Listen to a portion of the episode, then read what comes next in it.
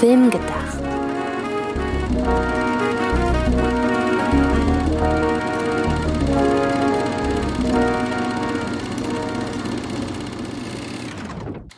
Hallo, liebe Zuhörerinnen und Zuhörer, zu einer neuen Ausgabe von Film gedacht. Film gedacht, so wie nachgedacht, nur mit Film. Und mit Antje Wessels. Hallo. Hallo. Und mit Sidney Schering. Hallo. Hallo. Wir haben off, äh, im Off gerade in der Vorbesprechung äh, nicht über den Film gesprochen, über den wir heute sprechen, sondern lustigerweise über Terrifier 2. Das werden wir so gehaltvoll leider nicht nochmal hinkriegen, deshalb reden wir jetzt nicht über Terrifier 2, aber du hast trotzdem durch diesen Film einen sehr schönen Übergang zu dem Film geschaffen, über den wir heute tatsächlich reden, denn es ist dieser Tage ja ein Film gestartet, der eigentlich noch verstörender ist als ein Film, der aktuell mit als einer der härtesten Filme aller Zeiten äh, beschrieben wird, nämlich She Said. Und das ist die Verfilmung von Maria Schrader, eines New York Times Artikels, der damals die MeToo-Debatte und damit letzten Endes, ja, den unaufhaltsamen Fall von Harvey Weinstein angestoßen hat. Wie hast du damals von der ganzen Weinstein-Sache erfahren? Ich hab's äh, durch Scott Derrickson erfahren. Oder ich habe durch Scott Derrickson erfahren, dass da demnächst was kommt. Regisseur von unter anderem Sinister und dem ersten Doctor Strange. Genau. Der hatte eines Tages getwittert, ich weiß nicht mehr, ob's hieß, im Laufe des Tages oder morgen, auf jeden Fall bald, kommt ein Artikel, der wird äh, das gesamte Erbe der Weinsteins für immer und ewig beschmutzen und äh, das Weinstein-Imperium zum Fall bringen. Das heißt, offenbar wusste er, äh, was da äh, für ein Artikel kommt. Vielleicht wird er ja auch angefragt als jemand, der ja auch äh, Filme für äh, Weinstein inszeniert hat. Und da habe ich mir dann schon gedacht, so, hm, das klingt äh, schlimm. Und gedanklich ging ich dann irgendwie schon intuitiv in die Richtung. Da wird wohl äh, irgendwas an sexueller Übergriffigkeit passiert sein. Denn was könnte man sonst mit so einem ominösen lest den Artikel morgen, Ankündigungsstreet mein und dann kam halt äh, der Artikel in der New York Times von Megan Tui und Jodie Cantor. Und ja, dann äh, kam mir kurz danach unter der Artikel im New Yorker von Rowan Farrow. Und wir wissen ja, wie schnell dann die Weinstein Company dich gemacht hat und seither leben wir ja, das, das, der, der Hashtag MeToo, den gab es ja schon vorher, aber wir sind uns, glaube ich, einig, dass diese Berichte über Weinstein ihn erst zu dem Gesprächspunkt gemacht haben, der er heute ist. Genau, auf jeden Fall. Was mich da interessieren würde, ich kann die Frage leider nicht konkret beantworten. Ich hatte von dem Hashtag MeToo mitbekommen und ähm, hatte im Vorfeld, und da wüsste ich von dir gerne, ob du das auch schon im Vorfeld so wahrgenommen hast. Ich habe immer mal gehört, nicht unter speziellen Bedingungen und auch nicht zu bestimmten Anlässen, sondern es ist immer mal wieder die Äußerung gefallen, so hey, ähm, es gibt da in Hollywood eine große Gruppe an Leuten, die halt sich gegenseitig decken und die einen ja, ein sexistisches System und es ging teilweise in diesen Nachrichten auch um sowas wie Pädophilie und so weiter. Ähm, das ist auch immer wieder aufgetaucht im Zusammen oder kurz vor der Enthüllung von Kevin Spacey, der da, der da auch immer noch mal wieder genannt wurde. Das waren so Fetzen, die ich immer mal wieder so am Rande mitbekommen hatte, die aber nie über große Vermutungen hinausgehen. Und ich konnte auch zu dem Zeitpunkt nie richtig einschätzen, spricht man da jetzt von einem offenen Geheimnis oder sind das alles eher Vermutungen? Hast du davon mal mitbekommen? Ja, da, da vermischen sich dann ja die, die Welten. Denn auf der einen Seite, wo Geld und Reichtum ist, da wird Geld und Reichtum auch missbraucht. Man hat aber halt auch diese Narrative, die jetzt in den letzten Jahren so von den Trump und QAnon-Anhängern äh, übernommen wird. So dieses, ja, Hollywood ist uns zu links und daher äh, denken wir uns schmierige äh, Gerüchte über Hollywood aus. Also da, da treffen sich dann eine Realität, der nachgegangen und Gehör erschafft werden muss auf äh, Spinnereien, womit man den, den politischen Feind in Anführungszeichen beschmutzen will. Und das ist dann so so ein ganz ekliges Brackwasser dann, durch das man warten muss, wenn man da sich thematisch auffällt. Aber wo du Kevin Spacey erwähnst, wenn du dich schon nicht erinnern kannst, äh, wie du erstmals vom äh, von der ganzen Harvey Weinstein äh, Sache mit äh, sexueller Übergriffigkeit und auch Vergewaltigung, wenn du dich schon nicht erinnerst, wie du davon erfahren hast, kannst du dich erinnern an die Welt davor, weil du ja gerade offenes Geheimnis erwähnt hast, dass ja Harvey Weinstein auch öfter mal Thema war im, in einem schwarzhumorigen Tonfall, dass er ja wohl auch nicht der ganz astreine Kerl ist, für den er sich gerne inszeniert haben wollte. Ja, absolut. Daran kann ich mich total erinnern. Das schien ja wirklich ein offenes Geheimnis zu sein. Nur dass halt, weil er so einen Einfluss in Hollywood hatte, hat sich ja niemand getraut, das öffentlich zu sagen. Ja. Und lustigerweise, ich ähm, rewatche ja gerade ähm, Entourage. Und in Entourage, und das ist ja Anfang der Nullerjahre, wenn ich mich recht erinnere, da kommt Harvey Weinstein auch schon nicht gut weg. Also er kommt nicht so schlecht weg, wie er wahrscheinlich heutzutage, wenn man ehrlich ist, wegkommen würde, wenn man ihn überhaupt noch erwähnen würde, muss man auch ganz klar sagen. Aber man inszeniert ihn schon als ganz schön schmieriges Arschloch, nur dass Entourage in einer Zeit ja entstanden ist und auch ein Hollywood porträtiert, in dem man das irgendwie noch so hingenommen hat. Mhm. Aber es war, also er war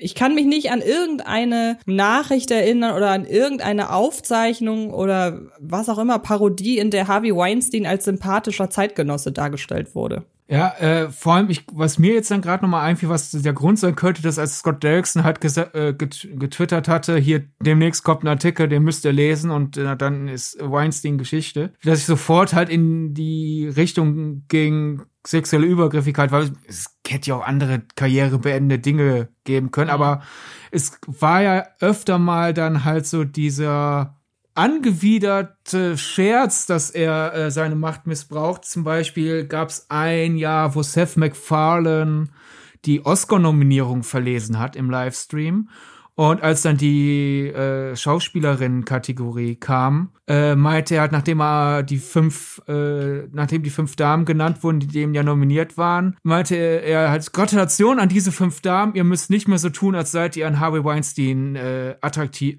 als wäre Harvey Weinstein für euch attraktiv. Das habe ich auch mitbekommen. Genau, und er hat dann in der Zeit später ja gesagt, er hat diesen Moment genutzt, weil er halt gehört hat, dass er wohl ein schmieriger Mistkerl ist, irgendwo aber von den Leuten, die ihm das äh, äh, nahegelegt haben, gesagt, geh bitte nicht zur Polizei, wir wollen das nicht, dann finden die Leute vielleicht raus, dass wir dir das gesteckt haben und das macht uns Angst. Also äh, handle nicht. Und er meint halt so, wenn ich das jetzt als Scherz verkaufe, einfach so so nach dem Motto äh, Austausch von Anführungszeichen gefallen, äh, dann dann äh, kann niemand mir ankreien. Ich hätte hätte was verraten, was ich nicht hätte verraten dürfen, aber vielleicht weckt das journalistisches Interesse bei Leuten und die fangen dann an zu, zu äh, recherchieren. Das, er meint, das war seine Hoffnung. Er hat damit nicht gesagt, oh, und es hat geklappt. Es war eher so mhm. kleinredend. Ich, ich, das war mein, das war das Einzige, was ich dafür in der Richtung tun konnte. Da wären wir halt wieder so beim Thema offenes Geheimnis.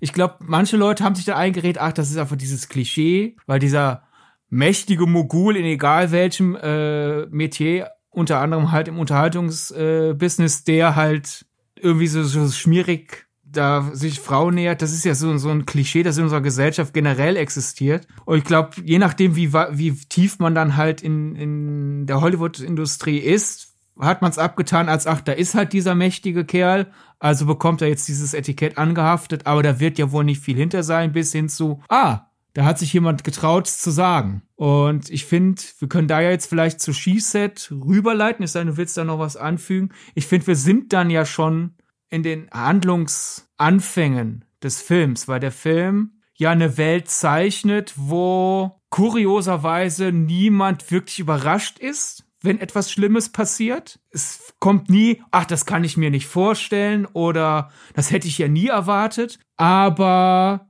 man war zu, zu, äh, man war nicht fähig genug lange deswegen zu handeln. Und der Film bereitet dann halt auf in, seinen, in seiner Laufzeit, wie man sich einer Welt nähert, in der man endlich die ganzen Werkzeuge an der Hand hat, um zu publizieren, das ist wirklich alles vorgefallen und wir müssen jetzt handeln. Genau, also ähm, wir hatten zuvor noch, wir machen uns ja im Vorfeld immer eine Art Skript und da ist ein Punkt noch, ähm, dass wir auf andere MeToo und Harvey Weinstein Produktionen eingehen. So viele in dem Sinne gibt's ja gar nicht. Ich habe auch, und deshalb erwähne ich das nur, weil ich ja gerade schon einmal Entourage erwähnt habe. Es sind bis dato zum MeToo-Skandal direkt, also klar, die Figur Harvey Weinstein ist in einigen Filmen, gerade wenn es um hinter den Kulissen Hollywoods und so weiter geht, aufgetaucht, entweder mit direktem Namen wie eben in Entourage oder auch manchmal halt als Figur, von der man sich denken kann, die wurde von jemandem wie Harvey Weinstein inspiriert. Dann gibt es noch den Film The Assistant,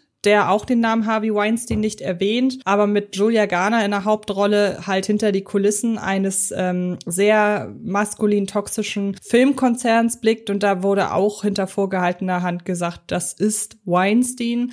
Ein Film, den ich sehr gut finde, der noch, noch weniger auf Effekthascherei setzt als She Said und She Said macht das schon nicht. Der ist die ganze Zeit sehr, sehr nah dran, einfach an einer Person, ähm, an einer weiblichen Person, die in so einem Konzern arbeitet und verfolgt sie letzten Endes einfach nur bei ihrem Arbeitsalltag. Und dann gibt es noch eine Doku, über Harvey Weinstein, über den ganzen Skandal, die das Ganze halt dokumentarisch aufrollt, auch nicht groß reißerisch ist, sondern wirklich einfach den Verlauf der, des ganzen Skandals, wie er entstanden ist, wie er sich ähm, ja entwickelt hat und wie er auch am Ende an die Öffentlichkeit kam, ähm, halt einfach dokumentarisch aufbereitet. Also das sind so die Formate, die ich halt kenne. Und genau, wir haben jetzt aber mit SheSet erstmals eine große Hollywood-Produktion. Das ist, glaube ich, so der erste Punkt, an dem man sagen kann, in dem Moment, wo sich Hollywood hinter einen solchen Film stellt, steht auch sinngemäß ganz Hollywood dahinter, diesen Fall aufbereiten zu wollen. Wir kommen später nochmal zu gewissen Produ äh, Produktionspersonalien. Äh, und du hast es schon recht gesagt, der Film setzt halt von Anfang an letzten Endes voraus,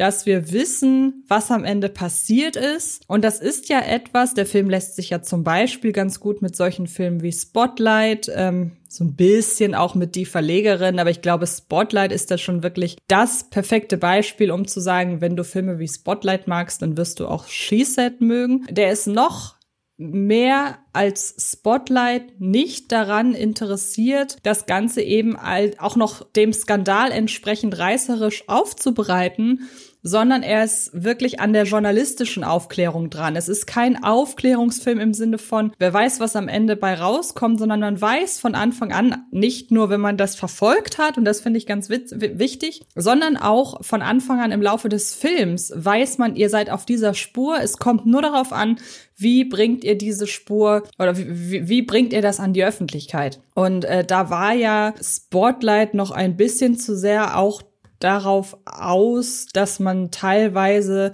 ähm, schon gemerkt hat, okay, also die Journalisten, die hier im Mittelpunkt stehen und Journalistinnen, die sind schon von jeder Enthüllung auch selber ein Stück weit schockiert. So und ähm, das She Said beziehungsweise Maria Schrader als Regisseurin das nicht macht und ganz klar sagt, mir geht es letzten Endes nur um die Sache. Es ist ja fast ein dokumentarischer Ansatz, der hier gewählt wird.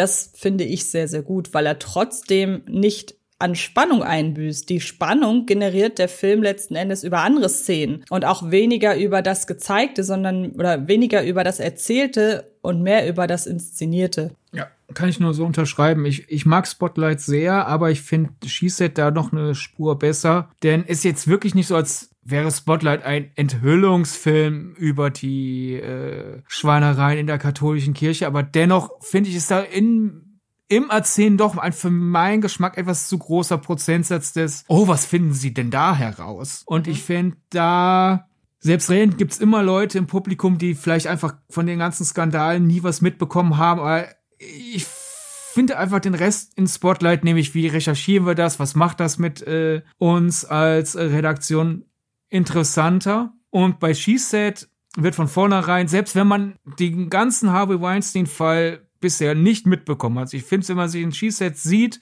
wird sehr unverblümt klar gemacht, darum geht es. Da sind Leute in Hollywood, die, die sich ein, die, die mit dieser naiven Hoffnung reingehen, wir kreieren Filme, wir kreieren Magie.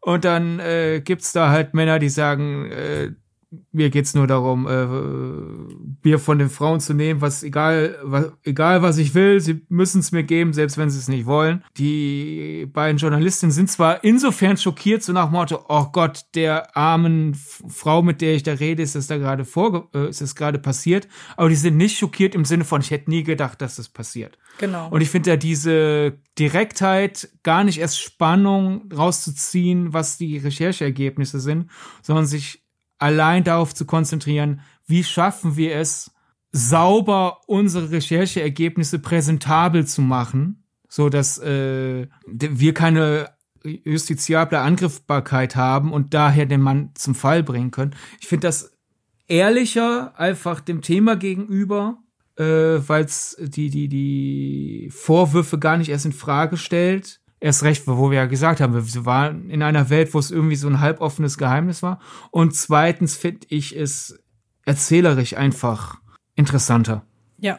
Da in diese Arbeit reinzugehen. Da stimme ich dir auf jeden Fall zu. Der Titel verrät's ja eigentlich schon, weil mein She Said ist ja die eine Hälfte dieser englischen Floskel He Said, She Said. Okay, die Floskel sagt mir gerade nichts, aber ich glaube, ich kann mir zusammenreimen, worum es geht, nämlich dass immer die Aussage der einen Person der anderen gegenübersteht genau. und wahrscheinlich läuft es dann am Ende darauf hinaus, dass man ihm glaubt und ihr ja. nicht. Also es wäre jetzt meine Herleitung, ja, oder? Beziehungsweise erstmal, es geht einfach nur, es steht, Ausgang, es steht Aussage gegen Aussage, wäre so die deutsche Variante des mhm. Ganzen. Mhm. Da bleiben wir allein in der Floskel, in der Realität, äh, in der wir leben, führt es dann aber trotzdem dazu, ja, okay, wenn Wort gegen Wort steht, wird an vielen Gerichten und auch äh, in, in vielen gesellschaftlichen Gruppen dem Wort des Mannes mehr Gewicht zugetragen. Und der Filmtitel und halt auch der Titel des Buchs, auf dem das Ganze basiert, nimmt den Mann halt raus. Und das ist ja auch eine wichtige Sache für diejenigen, die vielleicht den Film noch nicht gesehen haben und zwar vom Thema interessiert sind, aber vielleicht Angst haben, da reinzugehen, weil manche Sachen vielleicht zu heftig sind. Dieses, wir nehmen ihn aus der Gleichung bleibt auch inhaltlich konsequent, denn Maria Schrader zeigt keine der sexuellen Übergriffe. Das stimmt. Ähm, wenn etwas, und das sind tatsächlich auch die Sachen, die mich besonders schockiert haben, wenn etwas gezeigt wird, dann wird es über die äh, Akustik, also dann wird es akustisch gezeigt. Es gibt eine Szene, und da weiß ich ehrlich gesagt gerade nicht, da habe ich jetzt unterschiedliches gehört, aber es ist doch ein realer Mitschnitt, der da eingeblendet wird, nicht wahr? Das ist ein realer Mitschnitt. Der ist auch nicht nachgestellt. Genau eins zu eins, es ist das Tonband. Wobei wir da auch noch sagen müssen, weil ich ja gerade gesagt habe, hey, äh, je nachdem, äh, ob ihr euch an den Film raus raushaltet, es ist jetzt kein Mitschnitt einer Vergewaltigung, sondern es ist ein Mitschnitt dieses sehr widerlichen Begrabens und Bedrängens Harvey Weinsteins, eines Models, was auch schon schlimm genug ist. Ich will es damit nicht kleinreden, aber einfach, weil wir, weil ich ja gerade den Ansatz gehen wollte, dass Maria Schrader den Film so geschmackvoll, wie man dieses Thema inszenieren kann, inszeniert hat, ist es ja dann doch schon ein Unterschied, ob man plötzlich mitten im Film eine Vergewaltigung hört oder halt dieses äh, Einschüchtern und Beschimpfen und Begrabbeln, was auch ekelhaft ist, aber es ist,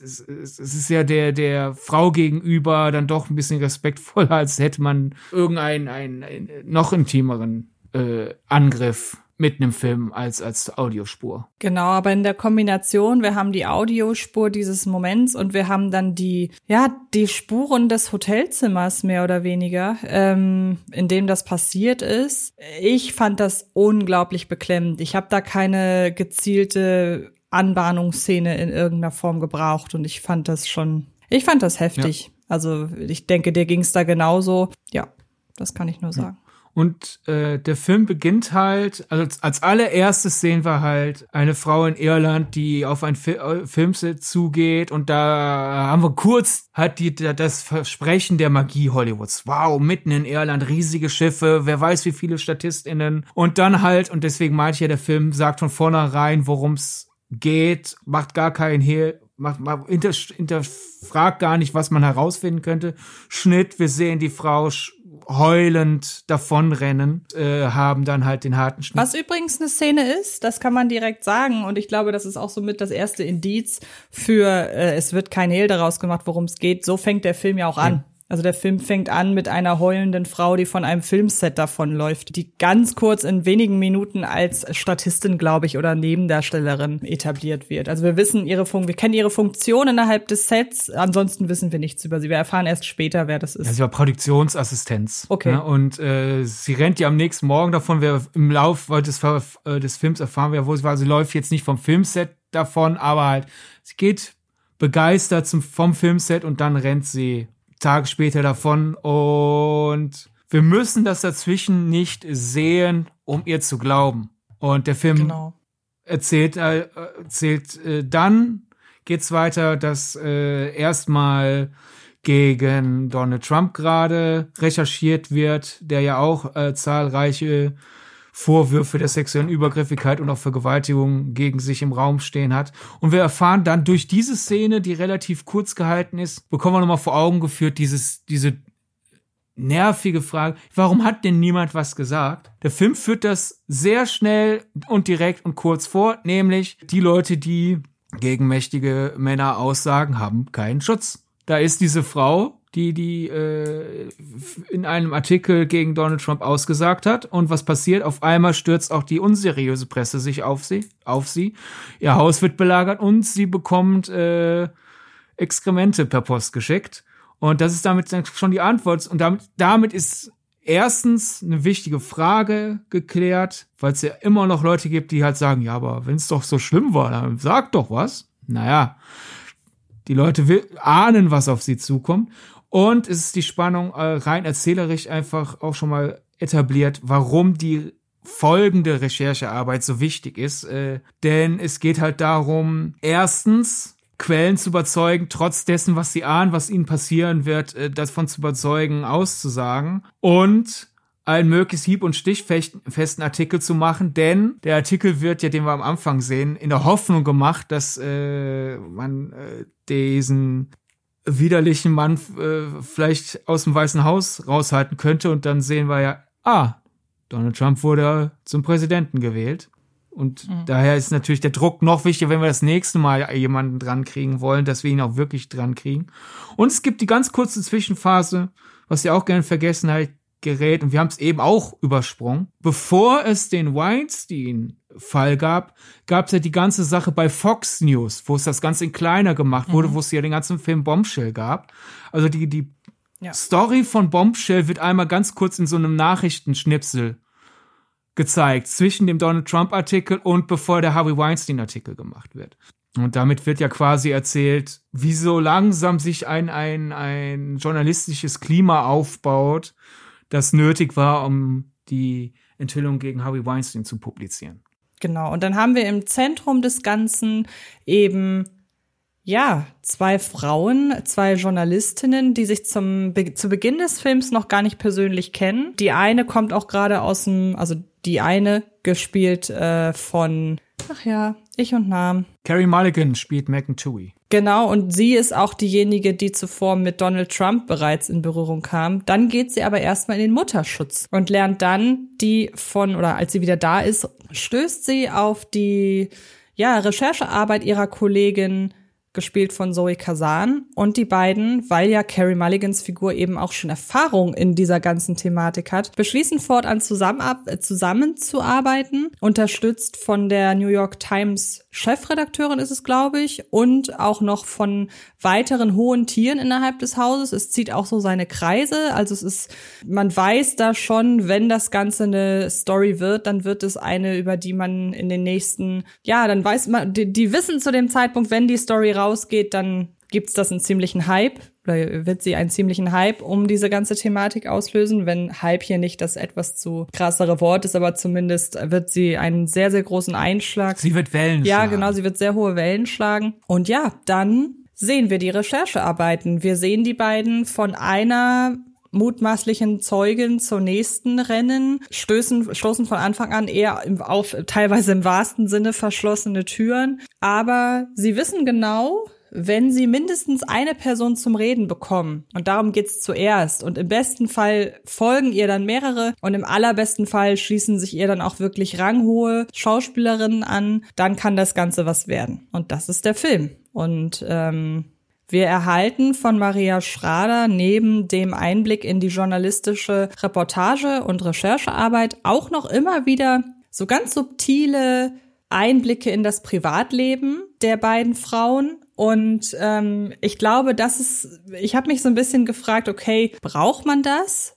Aber ich finde dadurch, dass es hier wirklich so perfekt funktioniert und man nie irgendwelche Klischee-Momente hat. Ich, ich nenne immer diesen Moment, wenn, äh, dass es irgendwie so diese, diese Szene gibt, in der sich der Ehemann darüber aufregt, dass die Frau ja seit dieser Story überhaupt nicht mehr äh, für die Familie da ist. Dadurch, dass es solche Szenen nicht gibt, macht es das ganze Bild der beiden Frauen eben als Frauen ähm, und nicht nur als äh, Rechercheurinnen noch mal mehr greifbar. Wir haben eine viel, wir haben einen viel persönlicheren Zugang noch zu der ganzen Sache und ähm, deshalb sind auch so Szenen. Es gibt eine Szene, in der wird angedeutet, dass sich Chlo, dass äh, Zoe Kazan wahlweise tatsächlich von einem Auto verfolgt wird oder dadurch, dass es halt später nicht mehr äh, nicht mehr äh, vorkommt, dass sie sich vielleicht einfach nur in Anführungsstrichen verfolgt fühlt. Dadurch haben solche Szenen einen viel größeren Input, als wenn man sie wirklich einfach nur in ihrem beruflichen Umfeld zeigt. Ja.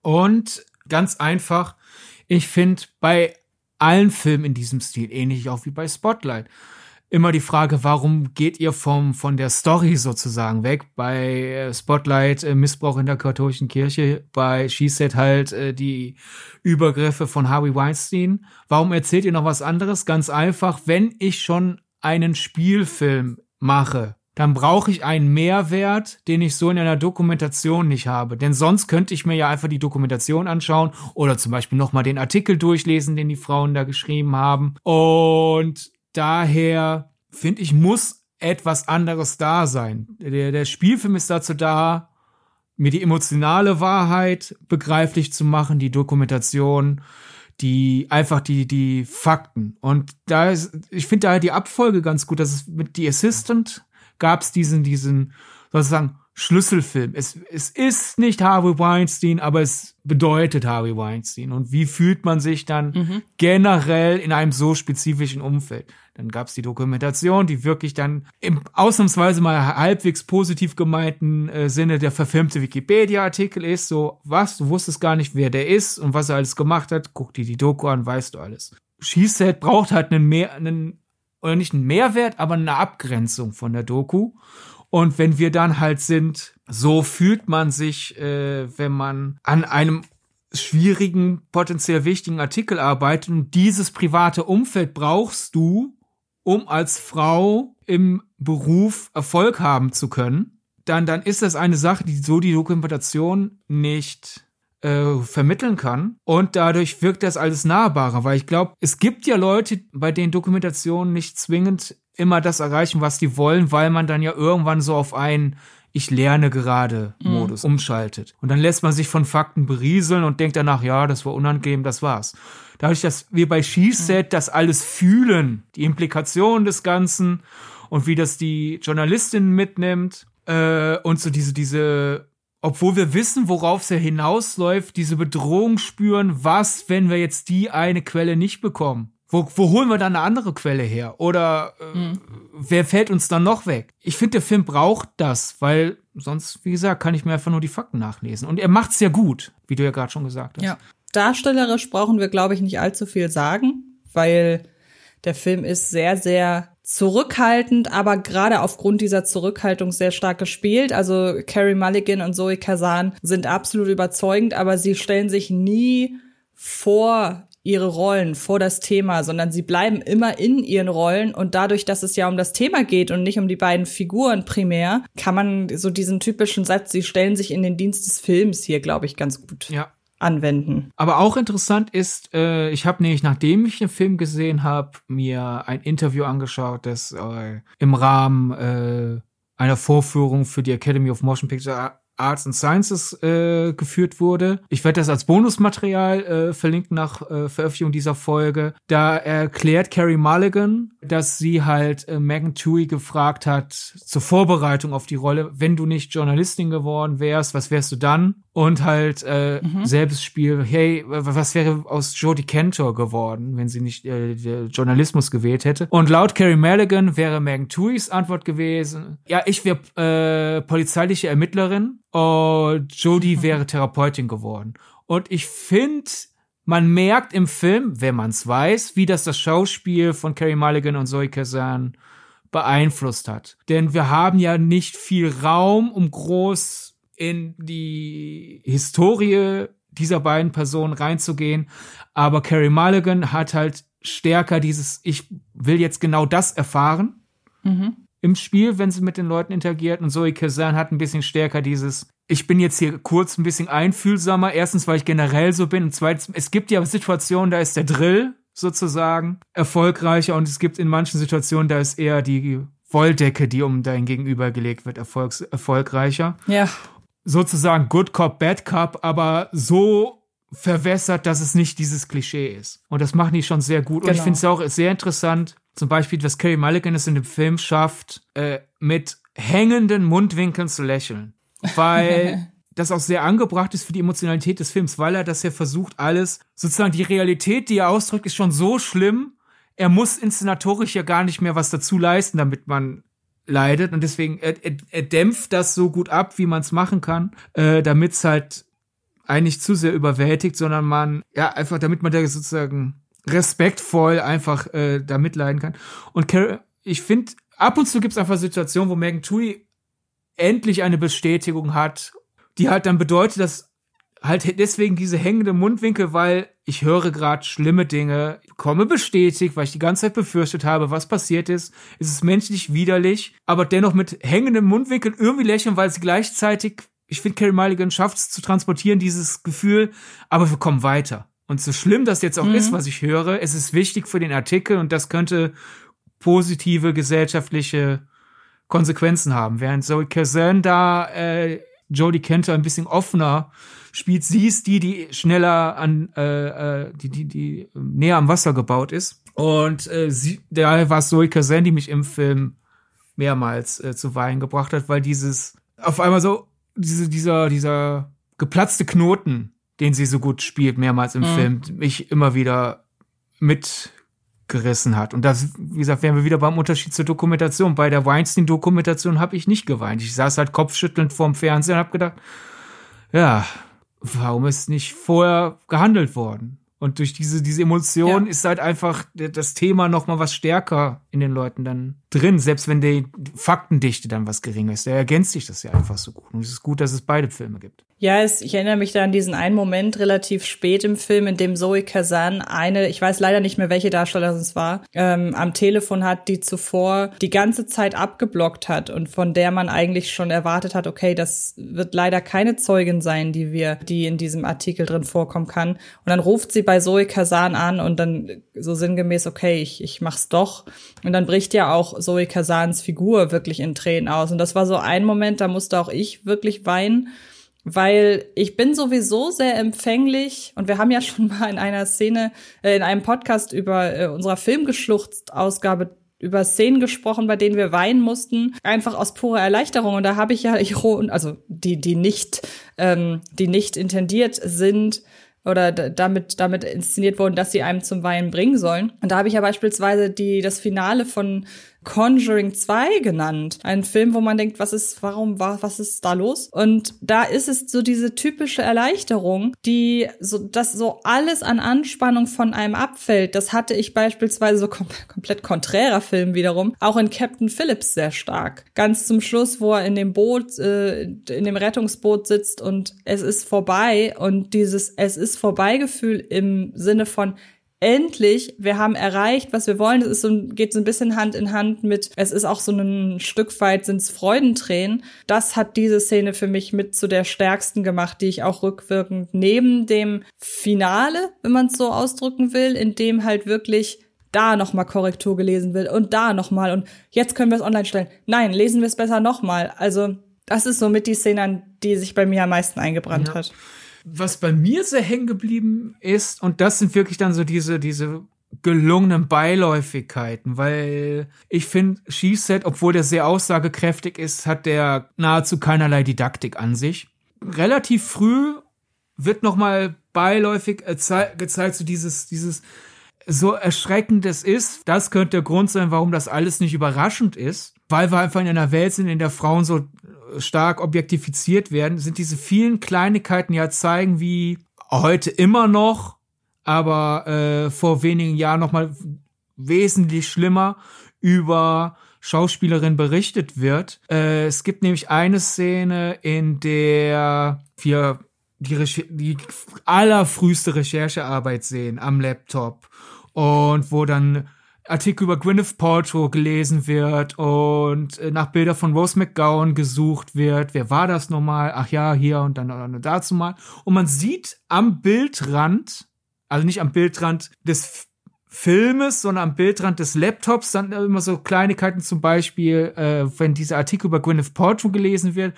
Überm Bild, das wir von Gwyneth Paltrow sehen, ist so, so der letzte Satz des vorherigen Absatzes und da steht da irgendwie so, äh, ja, auf dieser Premiere führt sie ihre tollen lange Beine vor und das nicht in irgendeinem Klatschblatt. Ich weiß nicht mehr, ob es wirklich sogar ein New York Times Artikel war, in dem da gerade nachgelesen äh, wird, aber es war auf jeden Fall von einem seriösen Portal. Und dasselbe Spiel, was mir auch sehr oft äh, begegnet, wenn man äh, um irgendwas zu illustrieren, halt einfach Bilder von äh, Stars braucht, wenn es eine Frau ist, selbst das, schon das dritte oder vierte Google-Ergebnis ist dann gerne mal, dann drückt man da drauf, siehst das Foto und dann sieht man halt rechts daneben die Zusammenfassung des, der Seite, aus der dieses Bild genommen wird.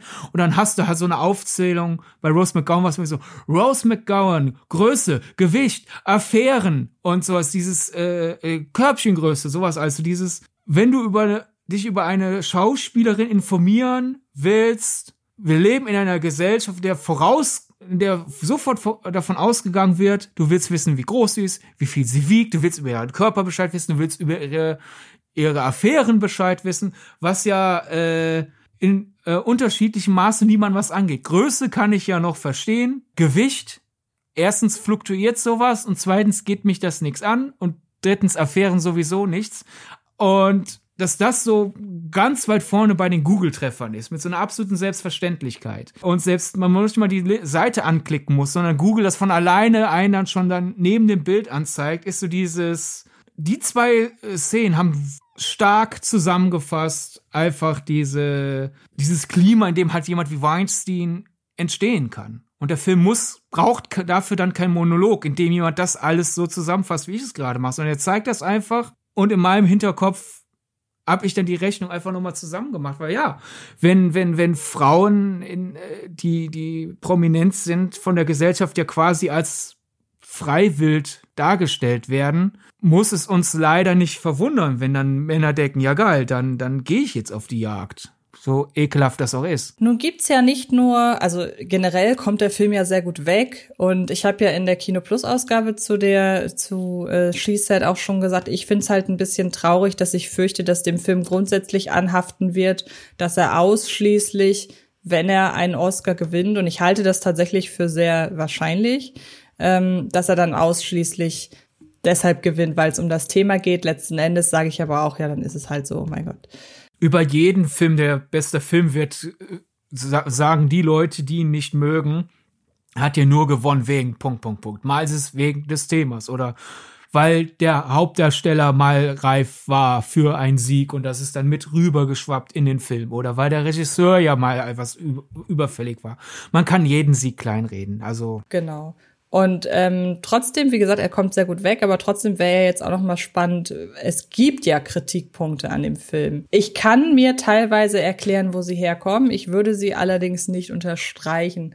Insbesondere den, ja, also sagen wir so, fangen wir, fangen wir von vorne an. Es wird ja gefragt, inwiefern denn die äh, der Artikel aus der New York Times durch diesen Film wesentlich mehr hervorgehoben wird als der äh, Artikel von Ronan Farrow.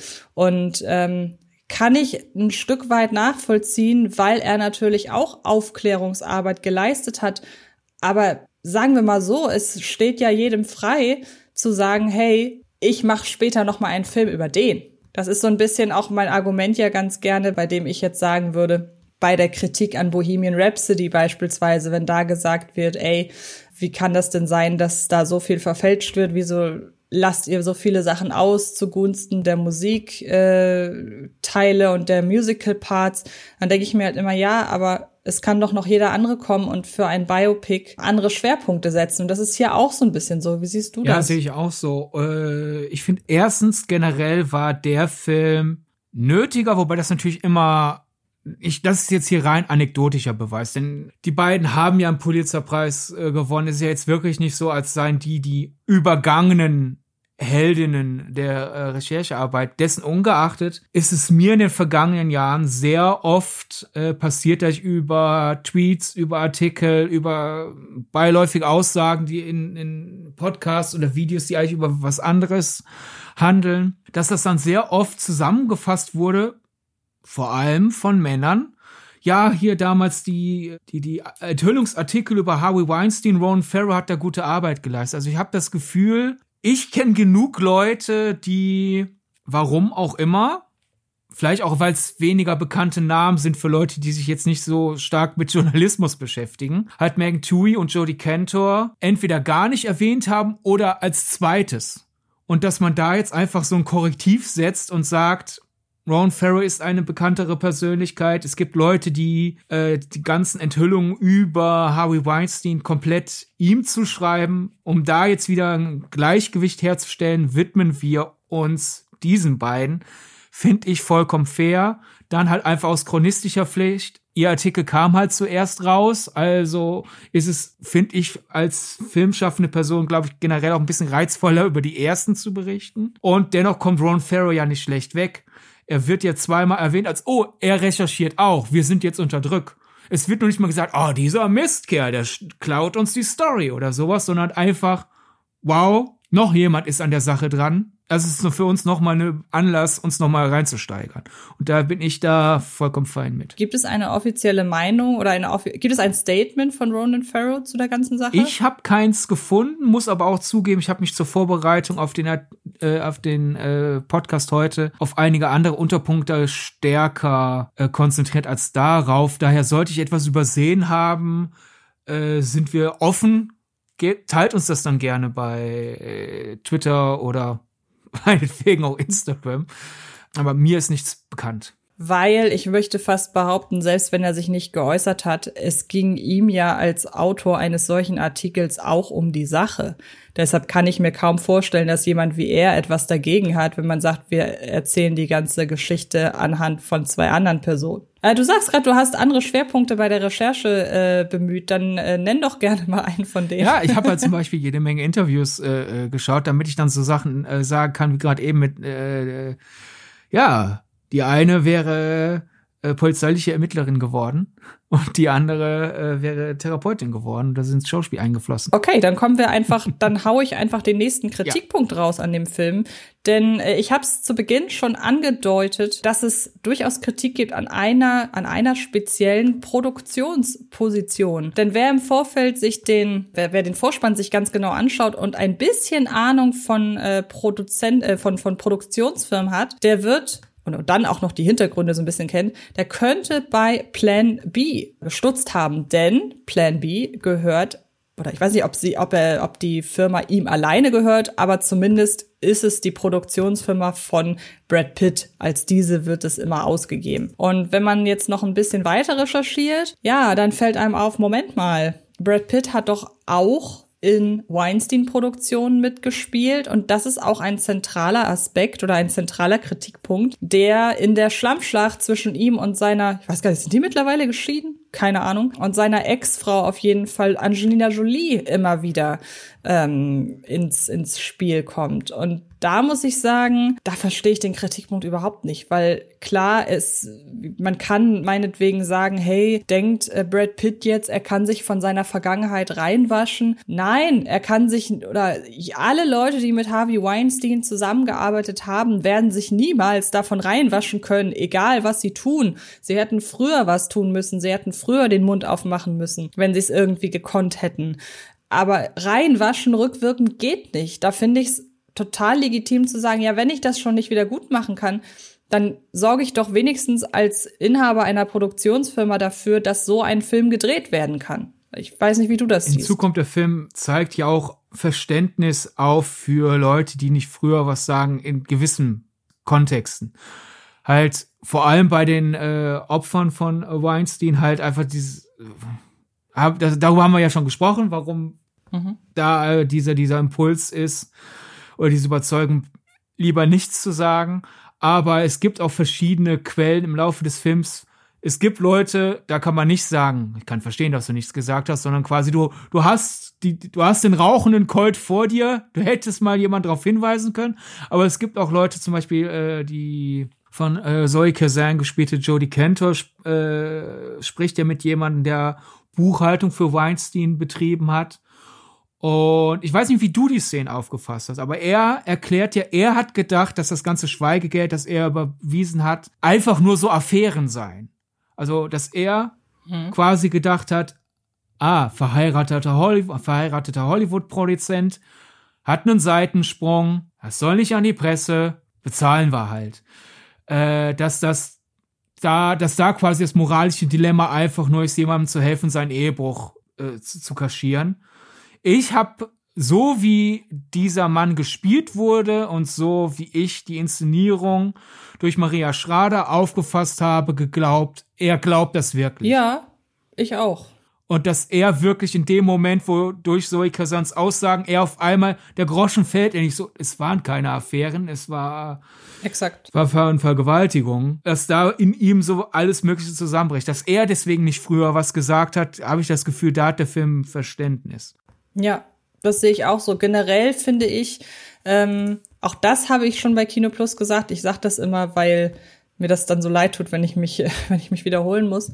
Ähm, aber auch hier fand ich es dann doch immer wieder sehr mit viel Fingerspitzengefühl inszeniert, dass auch die männlichen Figuren nicht zu 100 Prozent immer in die Kante, oder es wird ja gerne so über einen, über einen Kamm geschoren. Es wird nicht gesagt, jede Person in diesem ganzen äh, in diesem ganzen Hollywood-Konstrukt, äh, jede männliche Person ist automatisch genauso schlimm in die ganze Sache involviert wie Harvey Weinstein. Bei Brad Pitt, um den Gedanken, den ich eben angefangen habe zu Ende zu sehen, der ist irgendwo zwischen den beiden äh, Extremen, die ich da gerade angerissen habe, weil er ja laut Porto als auch Angelina Jolie, die ja beide ihren äh, unangenehmen Erfahrungen mit Harvey Weinstein hatten. Er hat von beiden erzählt bekommen, was Sache war, was bei denen jeweils vorgefallen ist. Aber da sind wir halt wieder beim Thema. Es war, ich weiß ja jetzt, ich weiß leider nicht, was da abgemacht wurde untereinander, ob man da jetzt dann äh, gegen ihn vorgehen soll oder halt äh, einfach, hör mal, mir ist was Schlimmes passiert und äh, ich will nicht das verhandeln, weil Angst vor der Recherche, die dann passieren könnte, bla bla bla bla bla. Aber was halt äh, wohl wirklich ein, zu einem Krach bei Angelina Jolie und Brad Pitt äh, geführt hat, war, als er dann halt später dann dennoch ein Passionsprojekt bei Weinstein geparkt hat. Das ist natürlich Weißt du noch, welches hieß, das war? Das war äh, Killing Them Softly. Habe ich mir fast gedacht. Ich wusste den Titel. Ich hatte das Plakat vor ja. Augen. Ich wusste den Titel noch nicht. Und das ist natürlich menschlicher Verrat. Also wenn, keine Ahnung, jemand, der mir Leid zufügt und du weißt es und äh, danach arbeitest du mit der Person zusammen, würde ich auch denken, boah, äh, mhm. danke Antje. Aber wenn ja. irgendwann rauskommt, wie mies die Person war und du dann dafür sorgst, dass noch mehr Leute wissen, wie mies die Person war, macht es das schlimmer, würde ich jetzt auch nicht sagen. Ich glaube, dass, dass, dass es äh, Kritik an äh, Schießset gibt durch die Beteiligung von Brad Pitt. Ist aber das alles ist so ein sehr, ich glaube, das ist äh, sehr menschlich komplizierter Fall, was wir bisher gesprochen haben. Was sagt man da jetzt? Wie will man das mhm. einschätzen? Ich glaube, da, da, da kann man kein allgemeingültiges Urteil fällen. Dass halt jetzt äh, neuerdings ja auch Vorwürfe gegen Brad Pitt im Raum stehen, dass er seine Kinder geschlagen hätte und in einem Streit irgendwie Angelina Jolie was hätte angepackt. Was genau vorgefallen ist, da habe ich mehrere widersprüchliche Artikel gefunden. Daher will ich mich da jetzt nicht festlegen, was äh, der Gewaltausbruch war. Das ist mittlerweile, seien wir ganz ehrlich, das ist mittlerweile, entschuldige, aber das ist mittlerweile auf einem Niveau, was die ganze Berichterstattung rund um Amber Heard und Johnny Depp angeht. Da wird auch nie irgendwann jemand wissen, was los ist. Aber jedenfalls, ich bin mir sicher, sobald die Oscarsaison an Fahrt gewinnen wird, wird das dann halt Thema sein. Wollen wir wir, ne, dann gibt's die einen, die sagen, wir müssen diesen Film prämieren, weil er ein sehr gut gemachter Film über ein sehr wichtiges Thema ist. Und die Gegenseite, die halt dann ihren Film äh, pushen will, damit wird dann sagen, ja, aber dann gewinnt vielleicht Brad Pitt noch einen Oscar. Und mutmaßlicher äh, Kinderschläger und gegebenenfalls auch Frauenbürger. Dann machen wir ja quasi dasselbe, fast dasselbe nochmal, wie als wir Weinstein prämiert haben. Und ich verstehe, warum dieser Vorwurf im Raum steht. Die Sache ist da aber auch wieder, da, da kann ja jetzt zum Beispiel eine Maria Schrader, glaube ich, nichts für. Weil allein halt, dass die, dass die Vorwürfe an Fahrt gewonnen haben gegen Brad Pitt, war alles äh, Postproduktion. Also da kann man ja da auch nicht mehr sagen, ja, äh, ähm, weißt was, dann lassen wir den Film halt. Ist auch schwer. Dann gibt es noch einen Kritikpunkt und bei dem muss ich äh, zwangsläufig an einen anderen Film denken. Es geht darum, inwiefern denn die New York Times vielleicht hier ein bisschen zu gut und damit werbend wegkommt. Kannst du dir vorstellen, an welchen Film ich da denken muss? Hm, nein, weil ich gerade nicht weiß, wie sehr um die Ecke oder direkt du denkst. Daher sag es einfach. An das erstaunliche Leben des Walter Mitty. Ah. Dem ja auch gerne vorgeworfen wurde, dass es eigentlich nur eine Werbung für das Live-Magazin wäre. Und auch damals habe ich schon gesagt, nö.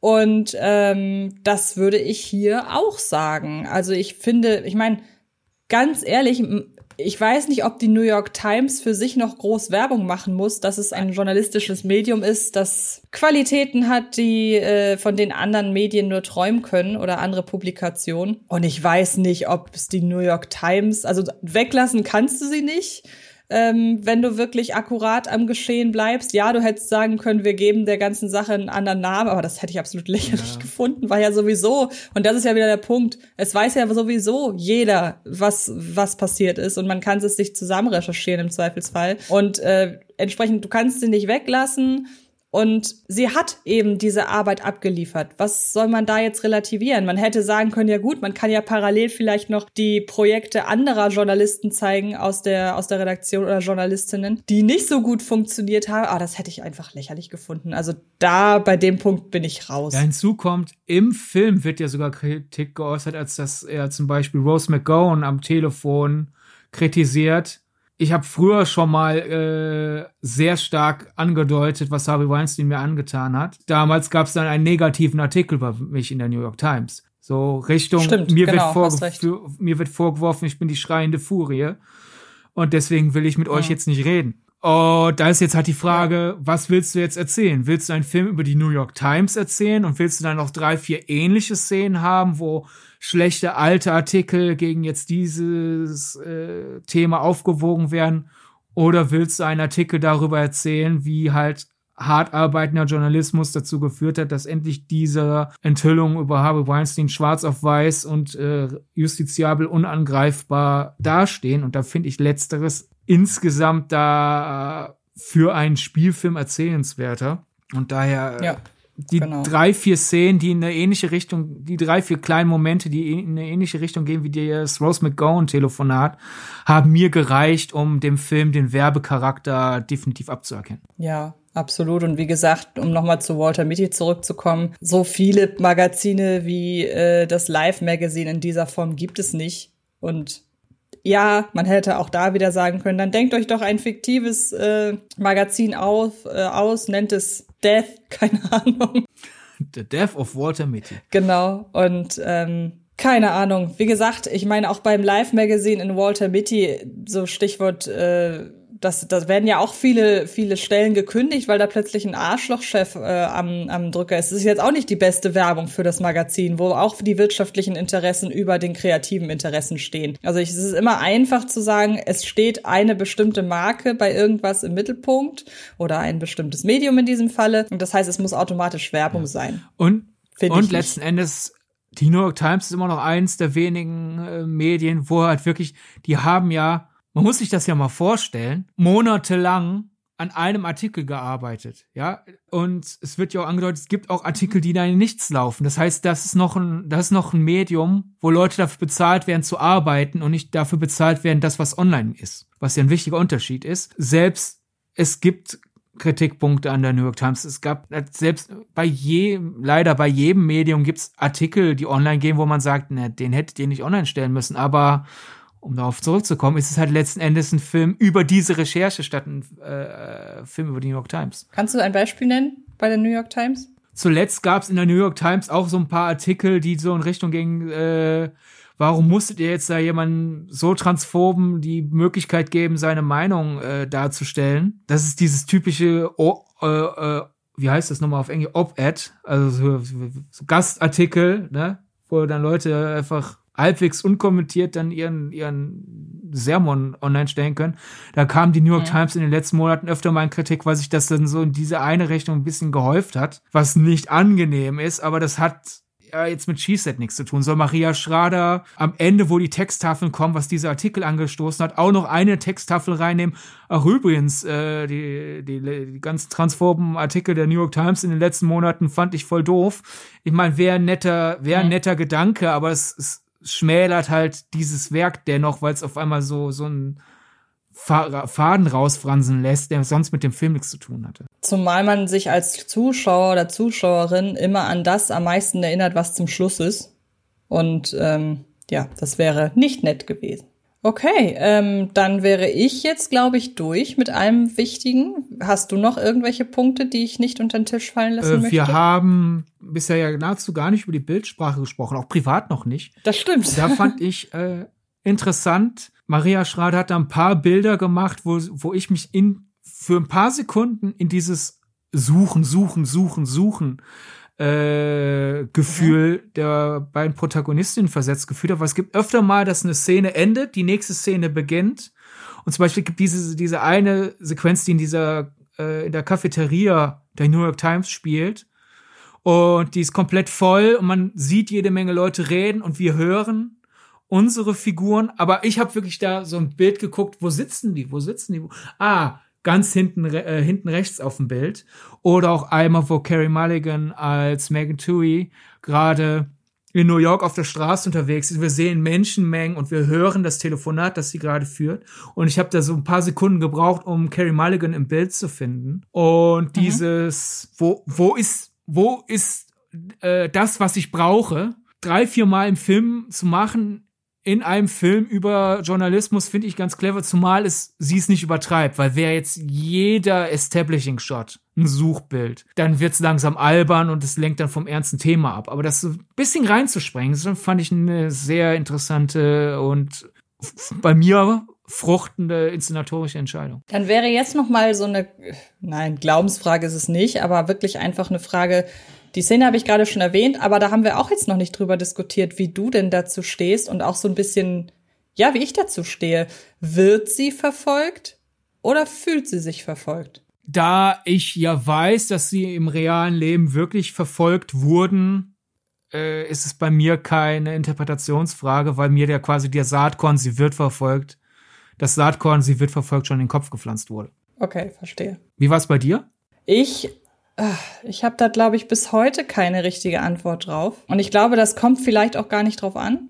Ich glaube, es geht ja am Ende gar nicht unbedingt darum zu sagen, sie wird verfolgt, sondern für mich verstärkt es einfach, ja klar, dieses Gefühl des Paranoiden. Deshalb ist die Szene auf jeden Fall, vielleicht ist es wichtig, dass es nicht rauskommt, damit man quasi immer, sich immer beobachtet fühlt. Weil wenn man weiß, dass man beobachtet wird, dann weiß man in der Regel auch von wem. Und dann könnte man den Hintergrund immer abscannen nach genau dieser Person oder in diesem Fall genau diesem Auto. Wenn man aber gar nicht weiß, ob man verfolgt wird, dann weiß man auch nicht, wonach man die Umgebung abscannen soll.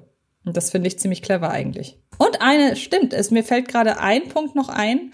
Ähm, ein Kritikpunkt, das vielleicht, der vielleicht auch so ein bisschen die einzige Szene ist, in der ich kurz zusammenzucken und mich fragen musste, äh, brauche ich das jetzt? Und zwar die Szene in der Kneipe. Vielleicht können wir mit der Szene so ein bisschen äh, langsam äh, zum Ende kommen. Denn ich war mir nicht ganz sicher, brauche ich jetzt auch noch diese Szene in der Kneipe, in der ich einmal kurz sehe, dass Männer wirklich Arschlöcher sind. Ich würde den Film jetzt nicht deswegen schlechter bewerten. Ich habe ihm ja bei Letterboxd auch wirklich volle fünf Sterne und ein Herz gegeben, weil er bei mir einfach so viele hinterlassen hat. Aber das war der eine Moment, bei dem ich dachte, ich glaube, gebraucht hätte ich ihn nicht. Und es geht auch fast so ein bisschen raus, finde ich, aus der bis dato so schön, schönen Unaufgeregtheit. Ich finde einen Moment, wo ein Otto normal Durchschnittstyp äh, aggressiv baggert und dann sobald er abgelehnt wird, ne, also erst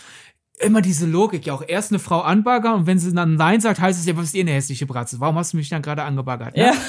Äh, ja. Ich finde, einen so Moment hat's gebraucht für die Vollständigkeit dessen, dass man jetzt zeigt, in so einer Welt kann ein Weinstein entstehen, weil wir hatten ja vor, bevor die Szene kommt und nachdem die Szene kommt, die Männer, die übergriffig sind, waren alles Machtpersonen. Wir haben halt die Recherche gegen Donald Trump, wir haben diese ganze Fox News Sache, wir haben Harvey Weinstein. Und damit einfach als Sicherheit, damit man nicht aus dem Film rausgeht und sagt, ja, mächtige Männer sind ekelhaft, braucht so einen, einen Moment, wo einfach irgendein Typ, der dir in der Bar begegnet, ekelhaft ist, weil ja sonst die, die Arbeitskollegen und im Privatleben die Männer, die diese Figuren äh, kennen. Es werden ja alle als erst reingezeichnet. Daher, ich finde, man brauchte so eine Szene. Mir, mir fiel die auch nicht negativ auf. Ich habe in der Szene auch, als er dann äh, seine Packung abbekommt, innerlich so diese die Bäckerfaust gemacht. So, ja, das hat er verdient, der Mistkerl.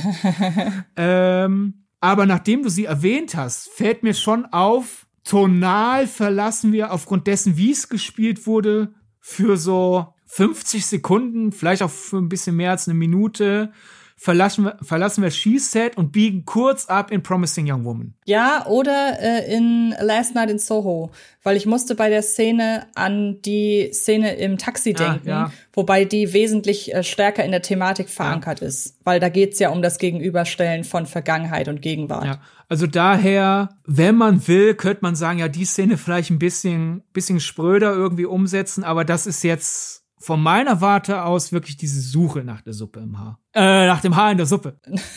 Ich wollte gerade sagen, äh, ja, ja, aber können wir ja, können wir ja machen und dann feststellen, dass das ein kein kein kein schlimmes Haar ist.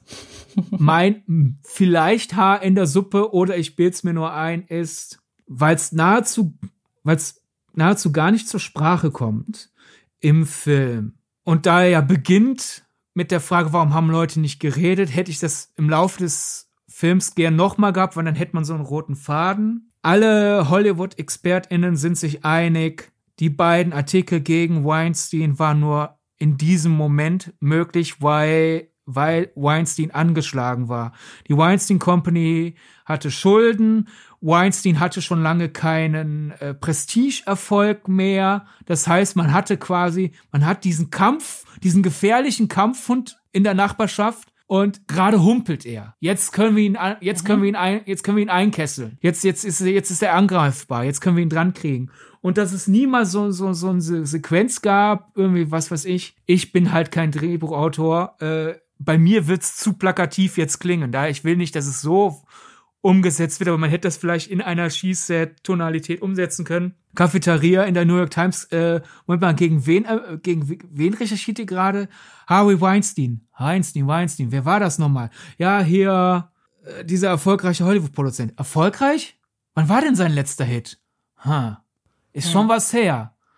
Das sollten wir ausnutzen, weil die Angst vor Weinstein einfach geringer war und das war ja, dass dann vielleicht Leute leichter überzeugt werden konnten, die Leute, die von ihm äh, attackiert wurden, äh, jetzt über die Sache zu reden und die Leute, die offiziell auf seiner Seite sind, wie diese, diese, dieser, dieser Anwalt von Weinstein, der da auf einmal plötzlich Fakten rausgibt, die ganz offensichtlich gegen ihn verwendet werden. Dass er da vielleicht mhm. so dieses, der, ich werde den Job eh bald los. Ob ich ihn loswerde, weil ich ihm in den Rücken gefallen bin oder weil die Firma pleite geht, macht auf meinem Konto keinen Unterschied, aber für mein Gewissen vielleicht. Also allen so zwei, drei Brotkrumen in die Richtung, um auch, auch nochmal klar zu machen, warum es wichtig ist, zu recherchieren, weil man weiß ja nie, wie lange jemand Angreifbares auf einmal wieder ungreifbar, wann, wann dieser Mensch auf einmal wieder unangreifbar wird. Ja. Das, ich, das ist so, das so, so, ne, es hat mich nicht gestört im Film, aber es hat mir durchaus gefehlt. Okay. Ja, gut. Dann sind wir durch, würde ich sagen. Ja. Es hat sehr äh, Spaß gemacht im Sinne von, ich glaube, das war eine sehr gehaltvolle Folge. Und ich muss auch einfach sagen, ich bleibe dabei, der Film ist einer meiner ja, liebsten Filme des Jahres. Äh, kannst du kannst du eine Sneak Peek geben, wo er gerade bei dir steht? Äh, also der wird in, den, in der Jahresbestenliste vorkommen. Im Moment ist er aber nicht in der Top 10. Okay, bei mir schon. Bei mir ist er, glaube ich, auf Platz 3 oder so. Deine, deine Top 3 wanken aber auch. Ich meine, wir hätten mal drüber gesprochen, da war er bei dir sogar auf der 1. Ja, aber ähm, er muss sich gegen einen gewissen, er muss sich gegen einen Meta-Slasher und gegen einen, einen genussvollen Film durchsetzen. Da reden wir ja demnächst drüber.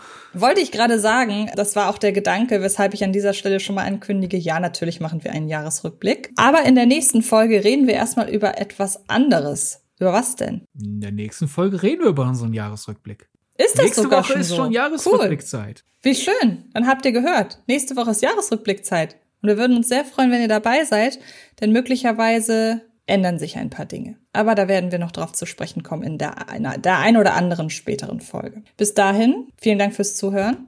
Macht es gut und bis nächste Woche. Tschüss. Das war Filmgedacht, ein Podcast von Fred Carpet. Mit freundlicher Unterstützung der völlig filmfanaten Köpfe von Anche Wessels und Sidney Schering. Filmgedacht kann Film gelauscht werden. Und zwar auf allen gängigen Podcast-Plattformen.